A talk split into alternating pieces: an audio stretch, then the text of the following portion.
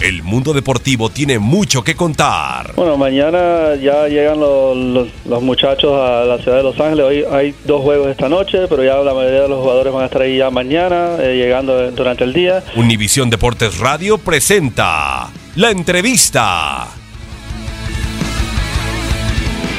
El marcador malo, evidentemente. Nos tardamos en entrar en el partido y a partir del minuto 25-30 de la primera parte, el equipo jugó, jugó bien, tuvo la pelota, logramos emparejar el marcador y, en balonazos nos ganaron en, en, unas desatenciones de nosotros, ¿no? Pero creo que el equipo de, de Lobos Guap tuvo bien la pelota, encontró por un lado, encontró por otro, eh, tuvimos ocasiones de gol, eh, ahora ya marcamos, que eso es, importante para nosotros. Eh, no habían marcado en, algunas fechas y, ahora equilibrar la parte de atrás. Sí, tienes razón, que por momentos el equipo es como unos dientes de sierra, ¿no? Eh, pero creo que el partido de hoy, eh, en de funcionamiento ofensivo, me gustó porque hizo cosas más, un tiempo mucho más largo. Partir del minuto 25-30 de la primera parte se empezó a, a sentar el equipo, a tener la pelota.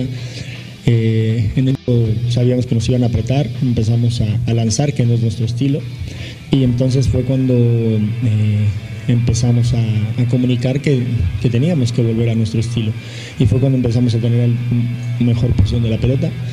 Eh, creo que el equipo poco a poco se va sentando, nos hacía falta el 9, que, que es evidente que hoy se marcan dos goles y y participa en, muchas jugadas de gol.